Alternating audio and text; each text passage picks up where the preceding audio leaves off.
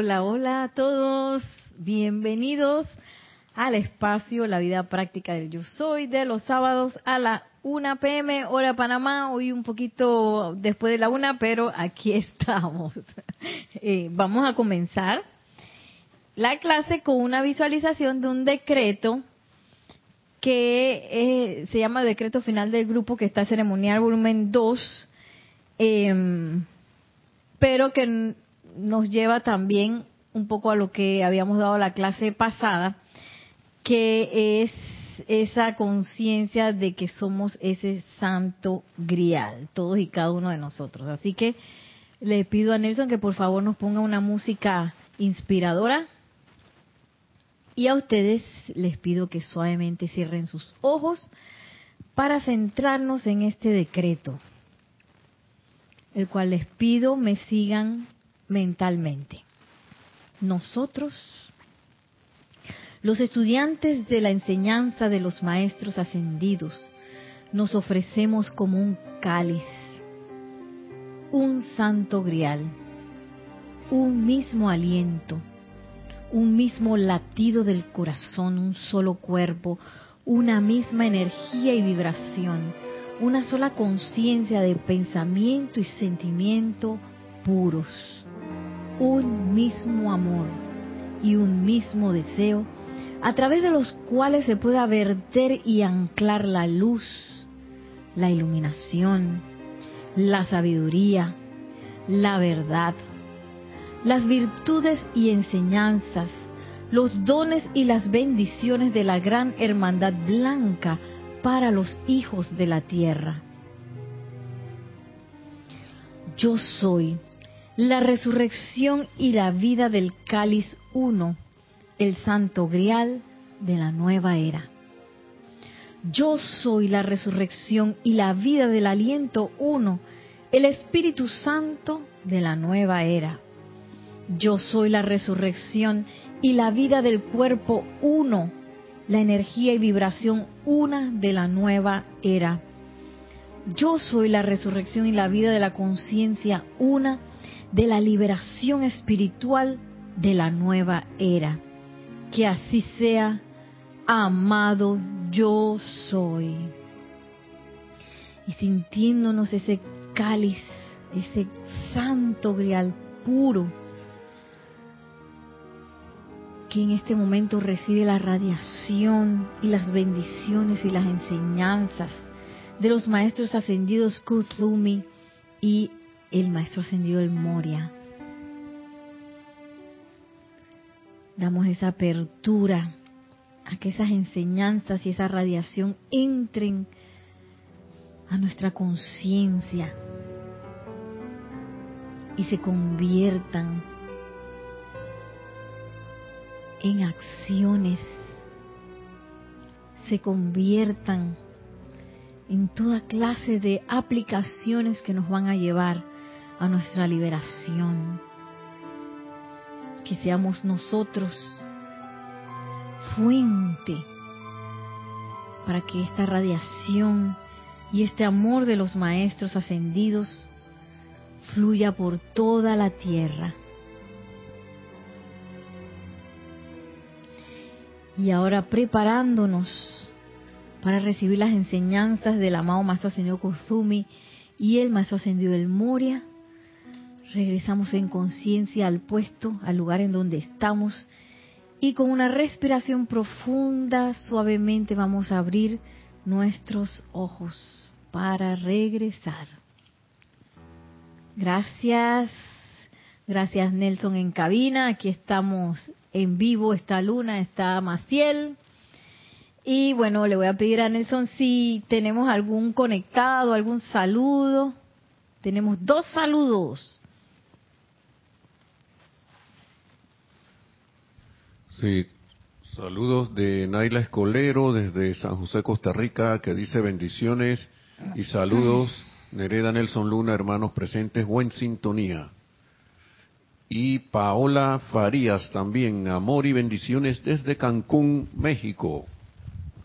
Listo, listo. bendiciones a, todos. Bienvenidos, bienvenidos.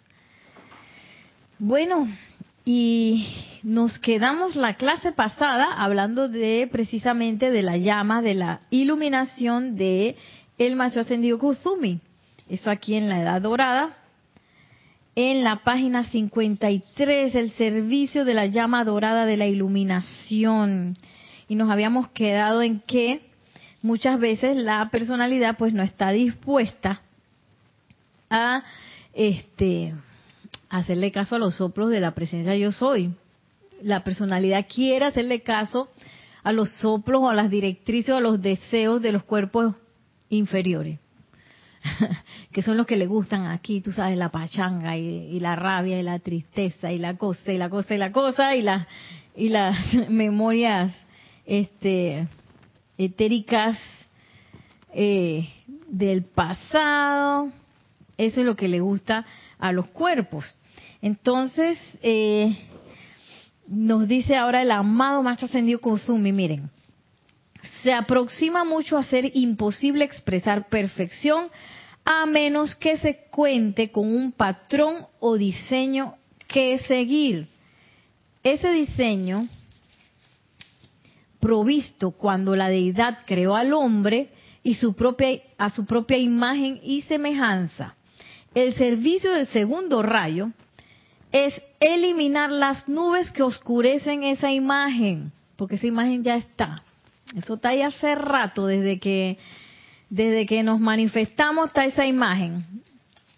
Eh, y es como si yo tratara de hacer, bueno, yo no sé si ustedes han visto edificios que hacen sin plano, sino que los van haciendo, queda como tortuoso, queda como un cuartito aquí, de repente hay un, hay un, un escalón y hay otro por allá y el, y el techo está medio virado y las puertas no están a la dimensión que son.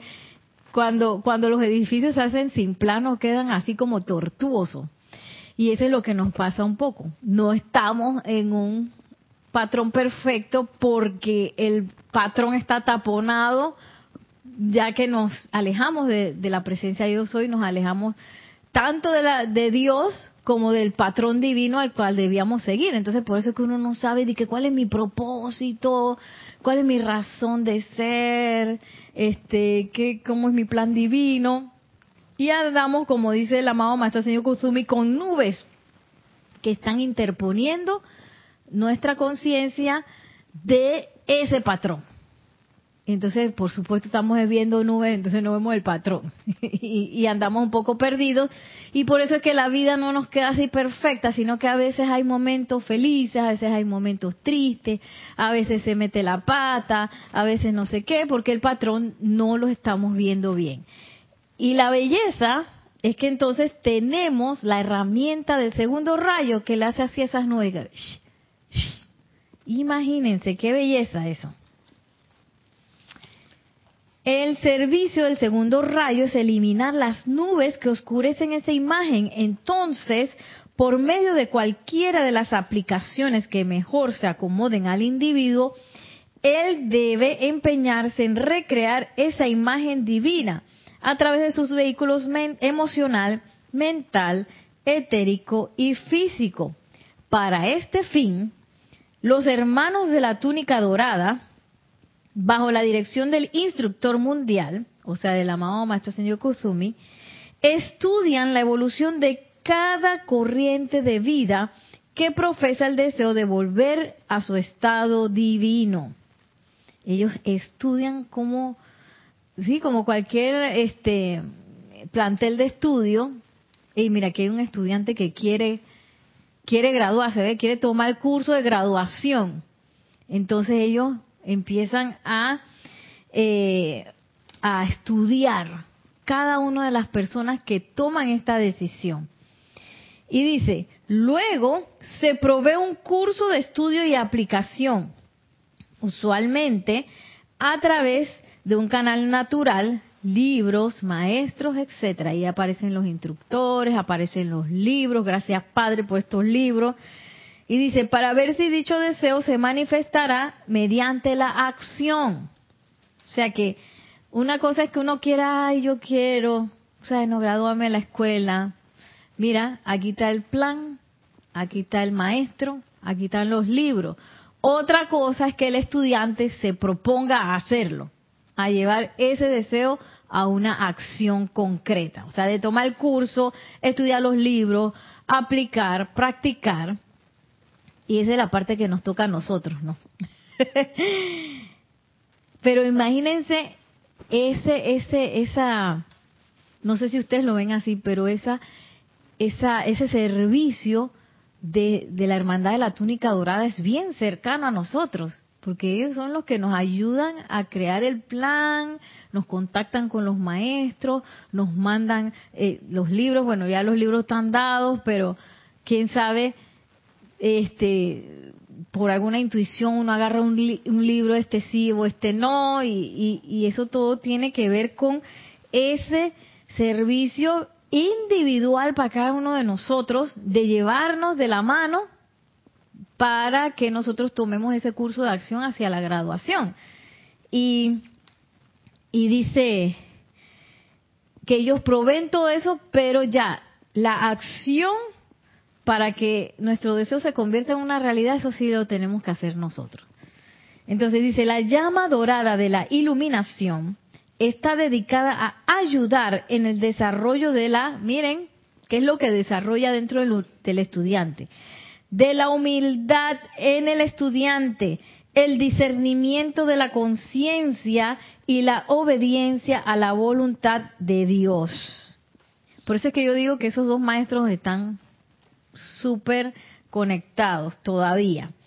Porque una cosa increíble cómo comienzan con la humildad. Porque si uno no tiene humildad, entonces yo me voy a creer la gran cosa. El problema de creerse la gran cosa es que uno no ve realmente en qué nivel está, en qué nivel estoy, qué tengo que lo, qué es lo que tengo que arreglar. Entonces si yo me quedo la gran cosa, tampoco voy a poder utilizar el fuego sagrado porque el fuego sagrado no funciona así, funciona a través del amor y para para poder realmente manifestar el amor yo tengo que ser humilde. No es que, ay, voy a manifestar el fuego sagrado para ayudar al otro en sanación, porque tú sabes, él está bien enfermo, mira, pobre, que no sabe nada. Desde ese punto no se puede usar el fuego sagrado. Y luego el discernimiento, porque claro que para ser un ser ascendido, como todos vamos a ser, hay que saber discernir. Yo no puedo decir que, ok, bueno, a mí me dijeron esto, así que yo lo voy a hacer así, a ciegas, voy para allá voy a seguir a este, cosa que hacen a veces los adolescentes. Los adolescentes siempre hay un líder. Y a veces hay chicos que siguen a ese líder, sea lo que fuera, y a veces les cambia hasta la conducta. Es impresionante. Les cambia la conducta y de haber sido unas cosas de repente quedan en otras porque fueron eh, influenciados por, por el compañerito, son seguidores. Y entonces un seguidor no discierne que, ah, bueno, yo voy a seguir y haga lo que haga, yo lo voy a hacer igualito. Ese es un problema. O, si no, no poder discernir entre lo ilusorio y la verdad, que es ese regalo del discernimiento de, del rayo dorado, en donde chuleta me voy a estar creyendo todas las sombras, pues me voy a estar creyendo todas las ilusiones. Y, mientras nosotros sigamos creyendo que no, podamos distinguir lo que es ilusorio de lo que es la verdad, tampoco vamos a poder ascender, porque entonces, ¿cómo voy a ascender si estoy súper ilusionado? No se puede. Tengo que, ¿qué? Conoceréis la verdad, la verdad os hará libres. A través de la verdad es que yo realmente me puedo liberar y puedo continuar. Y lo otro es la obediencia a la voluntad de Dios. Y es un poco discernir siendo yo humilde, oye, ¿cuál es la voluntad de Dios? ¿Para qué? Para todo. Eso hay que practicarlo. Entonces yo puedo obedecer de manera iluminada a esa voluntad de Dios. Cuando ya la conocí, mira, y la voy a seguir. Y no pensar que la voluntad de Dios me va a meter como un puntapié y me van a hacer, eh, Dios va a querer que yo haga una cosa que no me gusta o cosas así. Después voy a tener que abandonarlo todo, me voy a quedar sin nada. Igual ascendemos y no creo que nos llevemos nada para ascender, todo lo manifestamos después, digo yo. Ya estamos allá, nos dieron la corona, el cetro, esa corona que tiene el amado Víctor y ya que ya está lista, tiene nombre y todo, tiene una etiqueta y que Maciel, allá está, te está esperando el amado Víctor y con la corona de laurel para cuando te, te sí, sí, para cuando asciendas. Entonces ya cuando uno tiene esa corona, yo me imagino que bueno, ¿qué, qué vamos a hacer ahora? No sé qué, qué sigue. Ahí ya veremos qué hay que manifestar, qué sé yo. no, no se acaba, seguimos creciendo, seguimos creciendo en conciencia. Y sigue diciendo el maestro, tengan la seguridad de que cualquier soplo, dirección, aviso o consejo que edifique el ego personal proviene de las energías impuras de los cuerpos inferiores o las directrices de otros individuos quienes desean usar las debilidades de la personalidad por medio de tales soplos y recomendaciones. O sea que hay que tener mucho cuidado con lo que unas cosas que a uno se les ocurre o que uno cree que, ay, mira, ahora debería estar haciendo esto. Hay que pasarlo por el filtro el filtro del criterio HAP y el, el filtro del discernimiento, porque uno uno pudiera ajustar el criterio HAP. Ay, sí, sí, claro que sí, si esto me pone más humilde, claro que sí, armonioso, sí, puro, oh, purísimo. y todavía autoengañarse. Es un proceso muy delicado de, de honestidad con uno mismo. Entonces, eh, dice el amado Maestro Ascendido Kuzumi, que probablemente todas esas directrices que tienen como algo que va a edificar el ego, mm, eso, olvídate. O viene de otro que quiere utilizar, eh, utilizarlo a uno, o viene de la personalidad. Pero de la presencia yo soy no. Estén también seguros de que cualquiera de los soplos que tienda a sublimar el ego personal, a sublimarlo, y hacer del individuo un poder humilde pero positivo para el bien en el mundo de la forma, viene de arriba. O sea, esa es otra, ahí nos dan el otro lado de la moneda, o sea, aquello que hace que el ego se sublime, o sea, que darle ahí, este, ¿cómo se diría eso? Darle suavizarlo, o sea, hacerlo más pequeño, ya, sublimarlo, ya que pierda esa importancia que tiene. Y que hace del individuo, me encanta esta descripción, un poder humilde pero positivo. No es que yo voy a estar ah, con las túnicas, dice, ¿cómo es que le dicen? Dice, Guru Nereida, tirando hacia el fuego positivo. Ah, así me ponen en una en una, ¿cómo se dice? ¿Cómo se llaman esas pancartas grandotas? Una valla publicitaria y que Gurú Nereida vengan. Que, no, no, no. 1-800-2222. Llámenos, ya. y te prediciré el futuro.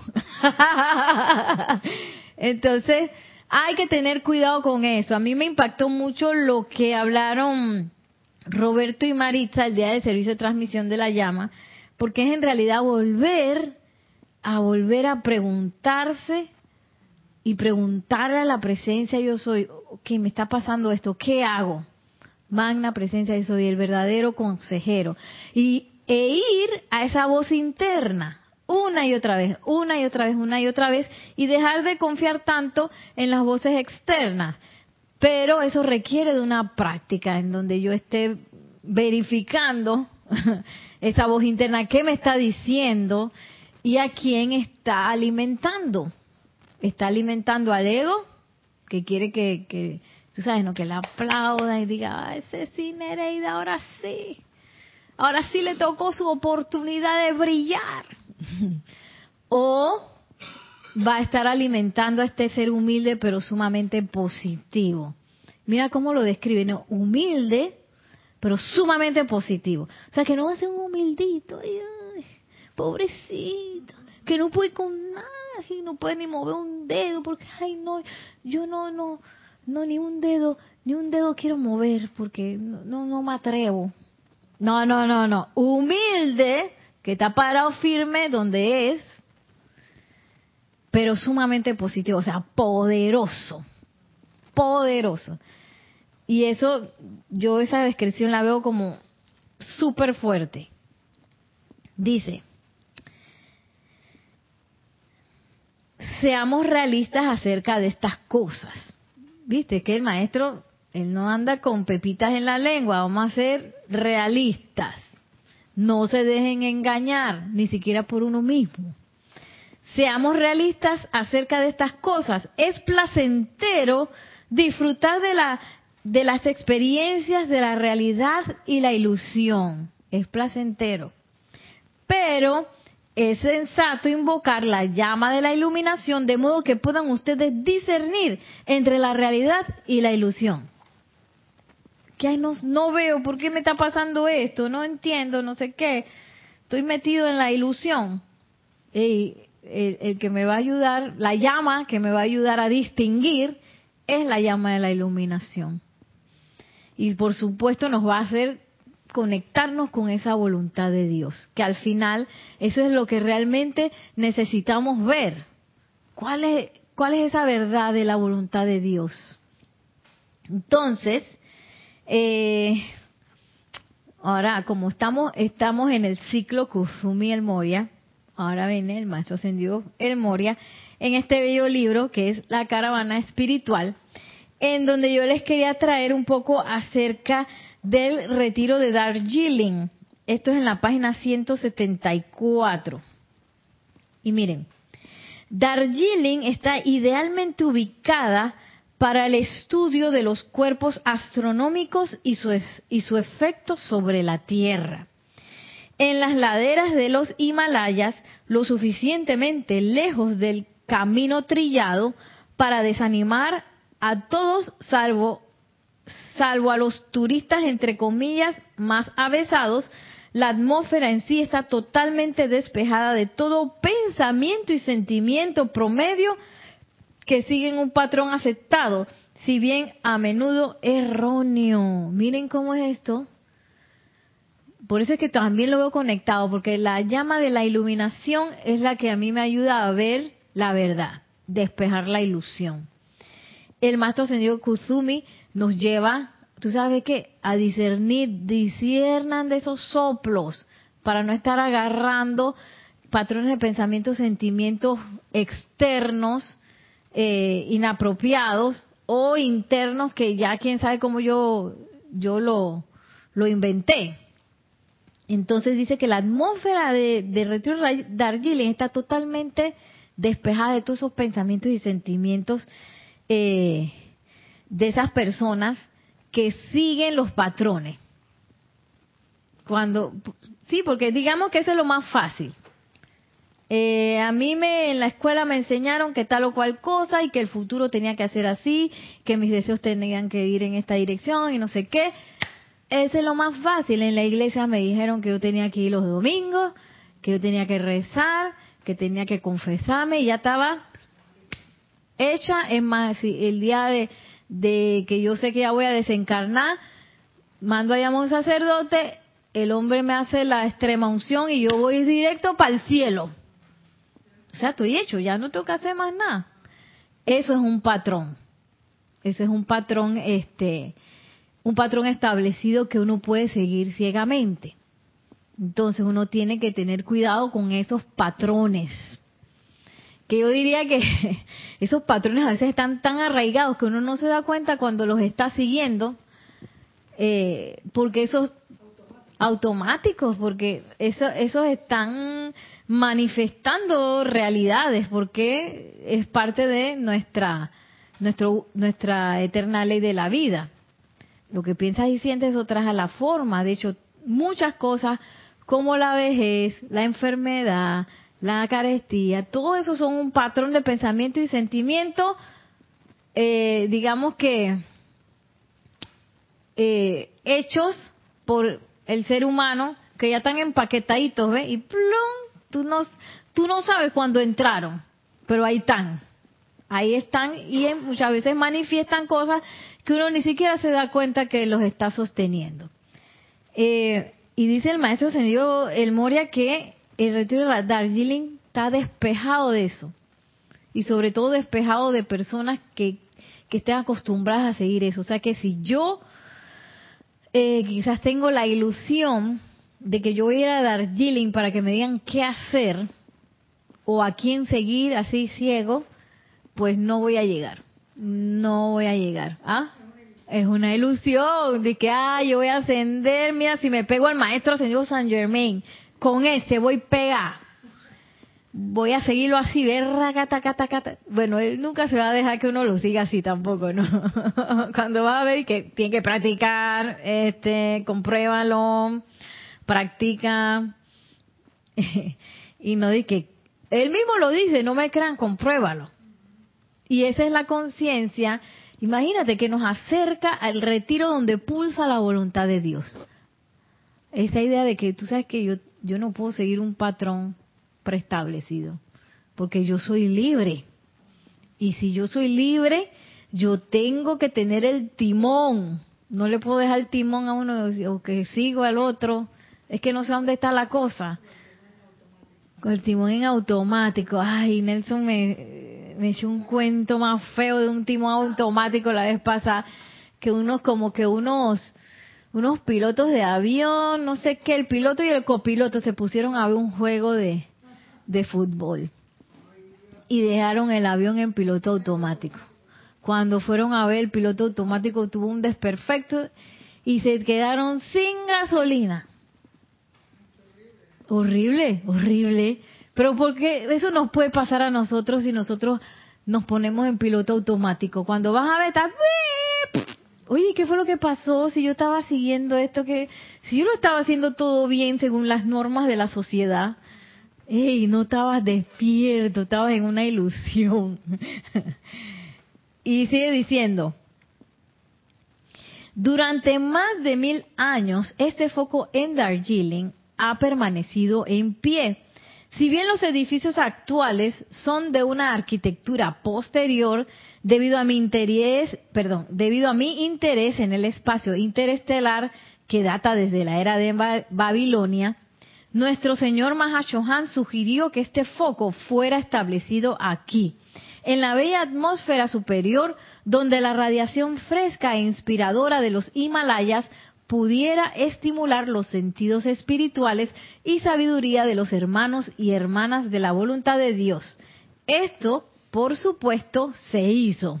Oh, qué belleza. Tal cual ustedes recordarán, una de las torres del retiro, que es actualmente utilizada por mi humilde ser, el maestro ascendido de Moria, está dedicada a dicho estudio de las estrellas, planetas y su efecto sobre la Tierra. ¡Wow! Aquí se encuentran inapreciables mapas que algún día serán divulgados para la iluminación de los pueblos de la tierra, así como también para su protección en su progreso hacia adelante a través del cosmos. Espectacular. Sigue diciendo el maestro ascendido El Moria, en el salón central de nuestro retiro me he esforzado por duplicar el Taj Mahal la, la bella visión espiritual de mi hermano Kuzumi. Mira cómo se llaman. Después que pasamos del cuento, ¿se acuerdan del cuento de, de cuando fueron a visitar al señor Himalaya? que el maestro ascendió el Moria como que estuvo harto del maestro ascendido Kuzumi. Ellos, claro, qué, qué belleza que, que el amado Han se dio cuenta antes que ellos mismos se dieron se dieran cuenta y que estos dos trabajarían bien juntos y los puso. y ellos fueron evolucionando, evolucionando y claro, con cada evolución el amor fue creciendo y para el amado Maestro Ascendido el Moria, pienso que esa experiencia, que inclusive la puso en uno de los libros, fue tan fuerte que él se dio cuenta y yo tengo que aprender algo de, de Kuzumi, algo de mi hermano tengo que aprender porque por algo él pudo, aunque sea, acordarse de lo que pasó en los Himalayas y yo no. Entonces él se dio cuenta que habían cosas que, que él podía aprender de su compañero. Y miren, eso fue tan fuerte que inclusive hasta la fecha él dentro de su retiro tiene, tiene una, una, como dice aquí, una, una, un duplicado del Taj Mahal, que venía de la conciencia del maestro ascendido Kuzumi. ¡Qué belleza! Y dice, tal cual se les ha dicho, mi estudio privado tiene una puerta que da a este salón. O sea que él debe ver eso todos los días. ¿ah? Y yo me acordé en estos días, porque fue, ah, porque estoy en un taller, que está bastante difícil para mí, pero bueno, un taller de danza. Y, y acordándome también de los estudiantes, porque ahora a los estudiantes les es más difícil prestar atención y sostener la concentración. Yo digo que por esto. Yo pienso que es por esto, por el celular. Y a la exposición del constante cambio de la atención a, diferentes lugares. Entonces, cuando yo estudiaba danza, digo, uno sigue estudiando siempre, pero cuando era estudiante, estudiante, estudiante, con mi profesora, que digamos que fue la profesora central, eh, que me pasó la conciencia de la danza, ella decía, porque nosotros hacíamos lo mismo, y que, ah, bueno, están corrigiendo a Maciel allá, entonces yo aprovecho tú sabes, no, para hacer otra cosa. Y ella decía, no, ustedes tienen que mirar lo que yo le digo a ella y lo que ella está haciendo, porque ustedes aprenden del proceso de ella. Y yo dije, ah, a mí eso me quedó como grabado así. Entonces a mí cada vez que están corrigiendo a alguien o alguien está haciendo otra cosa, yo miro y miro. Y, yo me di cuenta uno cómo aprende de la observación del compañero. Es una cosa impresionante. Y eso fue lo que hizo el maestro y lo sigue haciendo. Él sigue estudiando y sigue viendo, imagínate, la conciencia del maestro ascendido Kusumi. Y él lo ama y seguro ya son súper hermanos, eh, pero él continúa profundizando en eso, tanto así que, que, que su estudio privado está abres la puerta y está el Taj Mahal ahí. Qué impresionante, ¿no? Una conciencia de siempre continuar aprendiendo ¿ah? y profundizando sobre ese aprendizaje. Porque uno puede ver una cosa una vez y uno cree que ah, la conciencia del ego, ah, ya, me lo sé. Pero no, a veces tú lo ves dos veces, tres veces, a la mil quinientas veces y que, mira eso, ¿ah? Y seguro que eso es también lo que él va haciendo, ¿no? Eh, dice, tal cual se les ha dicho, mi estudio privado tiene una puerta que da a este salón. Y se les invita a visitarme aquí a menudo para rememorar tanto la pasada dulce asociación cuanto los logros presentes. La Cámara del Consejo, donde el jerarca espiritual se reúne para ofrecer su momentum cósmico plenamente acopiado del bien, para adelantar un interés, conocimiento y participación en hacer la voluntad de Dios en la tierra, ha sido especialmente preparada para nuestros invitados de honor. Maciel, ¿eh? pase adelante, Maciel. Es nuestra, es nuestra profunda y sincera oración que durante los 30 días en que nuestro retiro está abierto, sea mayor la luz que entre a la conciencia externa y mente de la gente en cuanto a qué es la voluntad de Dios para ella. Los ángeles de la corte del Señor Miguel disiparán el temor a Dios, al tribunal kármico, al juicio eterno y a la condenación, así como también la aceptación de toda índole de calamidades como la mano de Dios toda esa, toda esa conciencia de que Dios es un Dios castigador, te va a castigar como si fuera un mal padre. ¿Sí? Te van a meter tu nalgazo como un monstruo. Sí, porque encima es todopoderoso y tú no eres nada al lado de ese Dios que te va a agarrar y que castigado estás. Entonces, y encima todas las calamidades que pasan, ay, no, mira que Dios me puso esto aquí para que yo recapacitara. Y eh, en realidad yo pienso que el recapacitar o el aprender de la situación, ahí es donde está Dios. Dios no está en la calamidad. Entonces, eh, dice, y, y me llama la atención todo ese miedo a Dios, que a veces eh, en la Biblia lo hablan, de que hay que ser temeroso de Dios, temeroso. Sí. Y entonces yo, no, pero eso está en la Biblia. También, sí, sí, es el que hay que temer a Dios. Y entonces, claro, como ahí está escrito, esa es parte de, ese seguimiento ciego a un patrón. Alguien lo escribió ahí, lo puso ahí, entonces como eso está escrito ahí, yo tengo que ciegamente, porque este es el libro mayor, tengo que ciegamente creer en todo lo que dice ahí. Cuando vienen los maestros, inclusive el maestro ascendido San Germain dice, hey, no me crean nada, compruébenlo. Compruébenlo por ustedes mismos que esto que yo estoy diciendo es verdad. Él no te dice que ven que ciegamente tienes que creer que la llama violeta y el perdón liberan. No, eso no te sirve de nada. Tú tienes que comprobarlo en tu vida, con tu práctica. Entonces tú puedes hablar.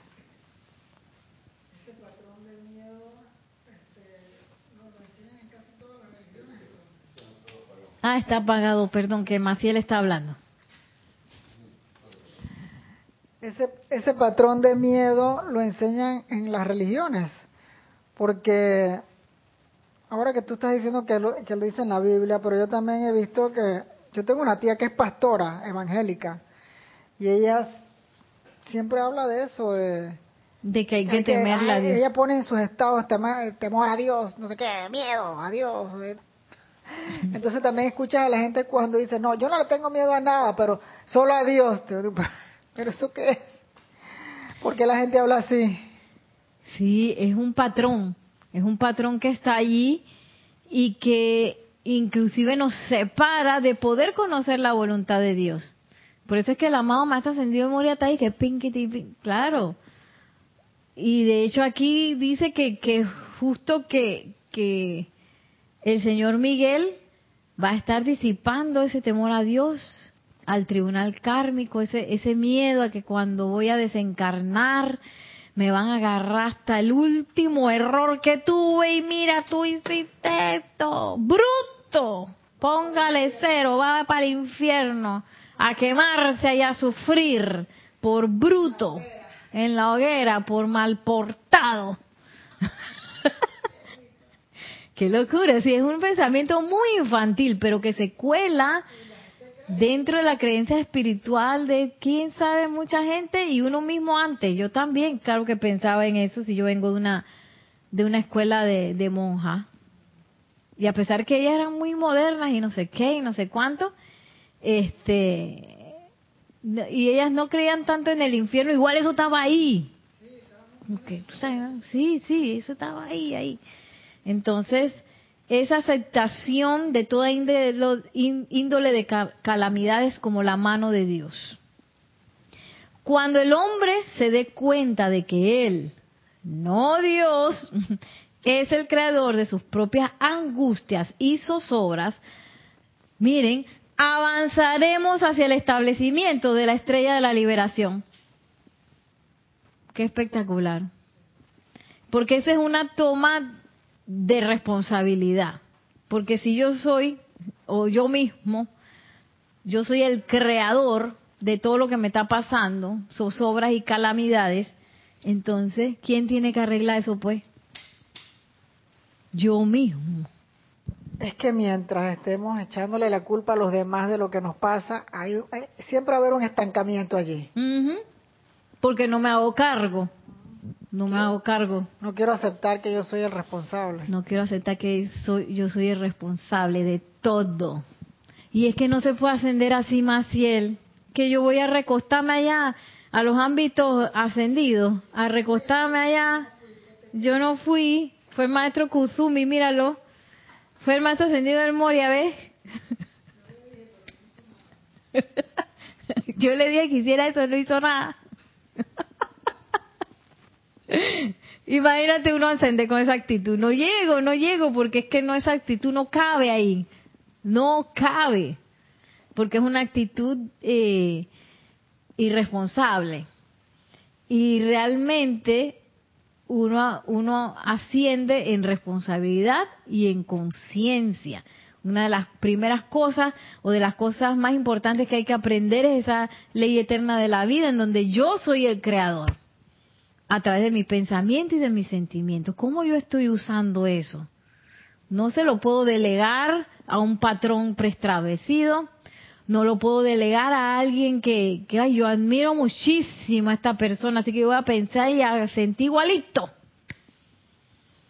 No podemos delegar esas cosas. Ah, yo voy a creer en esto porque esto lo dijo el libro, tú sabes, ¿no? El super mega científico que, que ¿sabes? tiene 10.000 diplomas, así que esto debe ser cierto. Ey, no, no, no podemos ascender así. Eh, ascendemos a través de la comprobación, de la experimentación y de la conciencia. Yo mismo. Y mira cómo, me gusta cómo lo dice aquí, porque no es de que, a veces uno tiene la idea de que está la voluntad de Dios. Así, inamovible. Esa es la voluntad de Dios. Pero él no habla de eso, él dice la voluntad de Dios. Dice, la voluntad de Dios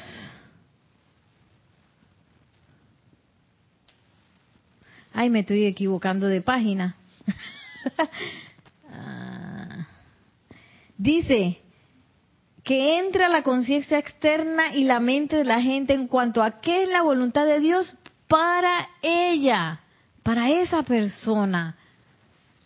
Yo no puedo delegar tampoco al maestro ascendido del Moria. Oye, si él es el experto, el que sabe de la voluntad de Dios, así que ya sabrá. Que me la enseñe pues así, pero que me la ponga por escrito para aprendérmela por de memoria. Y así me la voy a aprender. No, yo tengo que saber qué es esa voluntad de Dios para mí, para mí.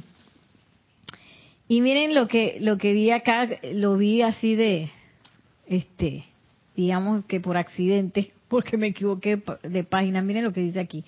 La voluntad de Dios consiste en despertar el alma que duerme entre las mareas de las masas y que es constantemente inundada por la efluvia de los desencarnados a la realización de que la herencia divina de todo hombre consiste en elevarse por encima de la capacidad para crear causas de discordia y utilizar el fuego sagrado de purificación y misericordia, le hace llama violeta, para disolver no solo los efectos, sino también las más sutiles causas internas de angustia. Y eso yo no lo puedo hacer dormido ni tampoco lo puedo hacer en automático, ni tampoco lo puedo hacer este, siguiendo ciegamente. Tú que estás bien clarito. Despertar de mi alma de las mareas de las masas, que son mareas y a veces uno se va y no se da cuenta y que, ay, qué miedo, que no sé qué, que viene la cosa y se va en la marea de la masa. O la marea de la masa está contenta porque es carnaval. Uy, uy, uy, me voy yo también por allá. No, dice, la voluntad de Dios, o sea, Dios quiere que nosotros despertemos para que seamos libres y conscientes y tomemos decisiones y limpiemos, limpiemos todo nuestro ser a través del, con, el uso del fuego violeta. Todos los, no solamente los efectos, sino hasta la más sutil causa de angustia que nosotros eh, tenemos. Entonces, ¿cómo yo voy a decir que la voluntad de Dios son calamidades, si Dios quiere realmente que nosotros salgamos de esa angustia en que andamos. Porque esa angustia es autoimpuesta. Esa angustia, esas zozobras, esas calamidades son invento y creación nuestra.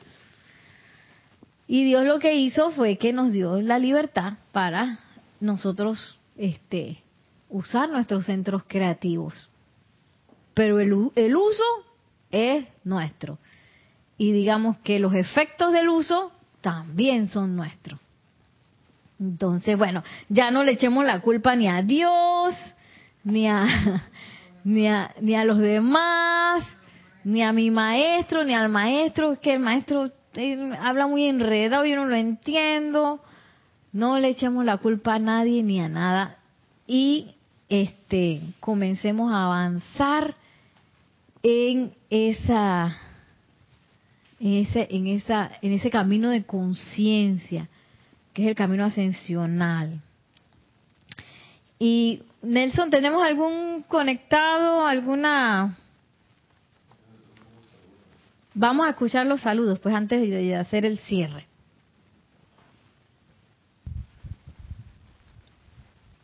Sí, había saludos de María Vázquez, bendiciones desde Italia, Florencia.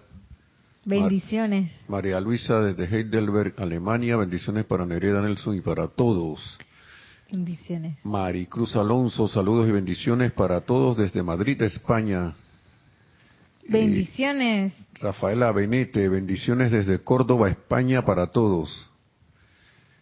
Y Rafaela Benete también decía, y feliz año Nereida y Nelson, me siento dentro del grupo maravilloso Serapis. Bendiciones. Y Paola Farías que acaba de dar las gracias. gracias, gracias Paola. Bueno, vamos a, a, visualizar y escuchar otro eh, decreto, en este caso vamos a escuchar el decreto en la página 152 del volumen 1, que es el decreto para el discernimiento. Así que le pido a Nelson que nos ponga una música elevadora, inspiradora para centrarnos aquí en este decreto. Visualizamos nuevamente cómo somos ese greal puro, recibiendo la radiación y las enseñanzas de los amados maestros ascendidos El Moria y Kuzumi. Y que esa descarga incluye esto que vamos a solicitar aquí, que es el discernimiento. Con el pleno poder y autoridad de la magna presencia de Dios yo soy, y por cuenta del poder magnético del fuego sagrado investido en nuestros corazones, los invocamos.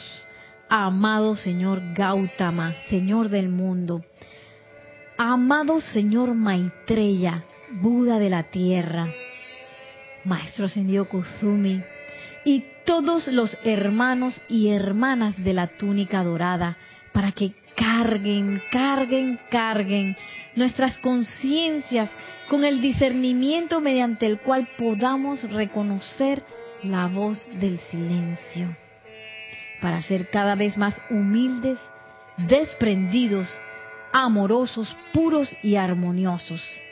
Ayúdanos a convertirnos en el control maestro de las energías en, a través y alrededor de nosotros.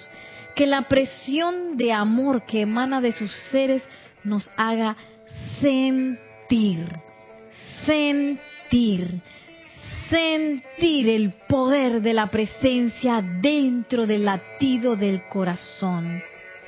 Conscientemente acepto esto hecho ahora mismo, por siempre sostenido, poderosamente activo y siempre en expansión hasta que todo esté enteramente libre y ascendido. Que así sea. Y ahora sentimos también ese fiat y decreto del poderoso El Moria, para que a través de este discernimiento podamos sentir qué es la voluntad de Dios para cada uno de nosotros.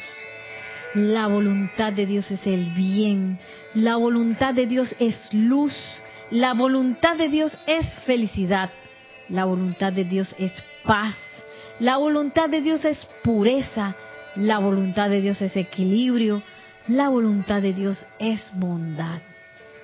Y aprovechamos este momento para darles nuestra gratitud y bendición a estos bellos maestros ascendidos que hemos invocado, en especial al amado Kuzumi y al amado El Moria.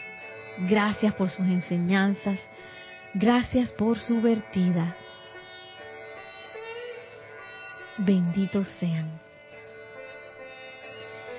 Y ahora suavemente vamos abrir nuestros ojos una vez más para ya despedirnos en conciencia después de esta maravillosa, maravillosa radiación de estos dos maestros, que la magna y todopoderosa presencia de Dios yo soy descargue este discernimiento, que la llama dorada de la iluminación nos envuelva y envuelva nuestro camino, y que la voluntad de Dios en nuestros corazones sea tan, tan clara que nosotros la podamos emanar y la podamos realizar tan naturalmente como respiramos. Mil bendiciones, muchísimas gracias y hasta la próxima.